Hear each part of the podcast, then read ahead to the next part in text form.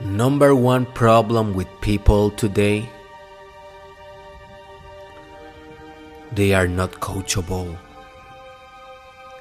They don't think that, that they have a lot to learn, they don't think that they deserve mentorship.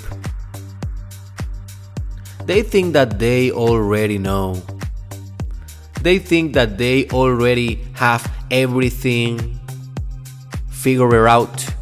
And then life showed them, disciplined them. Then life bring them down. As Dante going through the inferno